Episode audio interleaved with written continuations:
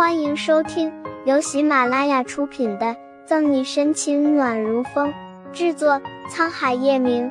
欢迎订阅收听。第三百四十九章，像，真的太像了。熟睡的左新阳被吵醒，朦朦胧胧的揉着惺忪睡眼，看见抱着自己的是左心言时，黑色紫葡萄的眼眸里浮上些许疏离。妈妈。你这孩子跑哪儿去了？不知道妈妈会担心吗？上上下下查看左新阳，见他无碍后，左心言娇媚脸上才放软语气：“下次跟在妈妈后面，不要到处乱跑了，知道吗？”“嗯，知道了。”左新阳从左心言怀里挣扎起来，站在地上，乖巧听话。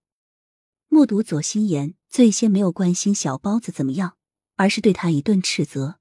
沈西心里升起一股怒气和心疼，想必是沈队长救了我儿子吧，劳烦你了。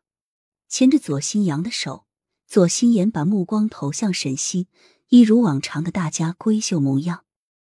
沈西嘴角扯出一抹不达眼底的笑。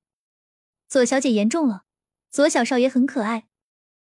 不知为何，左心言说左新阳是他儿子的时候，沈西很不舒服。感觉怪怪的，点头致意一笑。左心言把盖在左新阳身上的外套还给沈西。那麻烦沈队长了。新阳累了，我们就先走一步。虽然左心言已经做好让左新阳和沈西见面的准备，但现在还不是最好的机会。阿姨，擦过沈西肩膀时，左新阳回头，伸手扯住她的衣袖，红润的小脸上恋恋不舍。好了，小包子，下次出门一定要小心，外面凉，把衣服披上。沈西蹲下，捏捏左新阳白白嫩嫩的脸颊，将外套重新给他披上，裹紧外套。左新阳抿着唇，水灵灵的眼睛看着沈西，很是不舍。走吧，新阳。望着二人的互动，左心言眯了眯眼，一步三回头，最后左新阳被左心言抱上了车。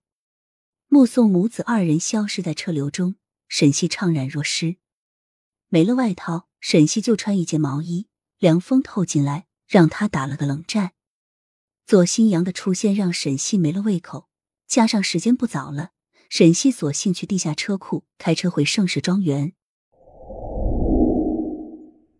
博鳌丽都，灯火辉煌。到了家的左心言把貂毛大衣脱下，递给女佣。抱起左新阳，轻声问：“新阳，你喜欢今天的那个阿姨吗？”第一次见面，仔细听的话，左新阳软糯糯的声音略带清冷，没有正面回答左心言的问题。左新阳说的模棱两可，对左新阳冷淡的态度见怪不怪。左心言脸上划过一抹意味深长的光，把他放下。累了一天，饿了吧？柯阿姨给你留着饭菜的，吃了早点休息，明天还要上课。不用了，妈妈，我和那个漂亮阿姨在商场吃了。左新阳摆摆头，我去洗澡了，妈妈早点休息，晚安。不等左心言说话，左新阳迈着小腿走上楼，手里宝贝的抱着沈西给他披上的那件外套，看着左新阳的背影，左心言的表情一韵不明。过了高峰期，沈西很快便到了盛世庄园。去哪儿了？你的外套呢？书房里办公的叶晨宇听见沈西回来的动静，出来就见他冷的打了个激灵。下楼的步子加快，叶晨玉拿起沙发上的毯子给沈西披上。呼，看这样子，估计要不了多久，下城就要下雪了。搓了下手，沈西拉紧毯子。这么大年纪了，还和人十八岁小姑娘比风度。叶晨玉握住沈西冰凉的手，放在嘴边哈了口气。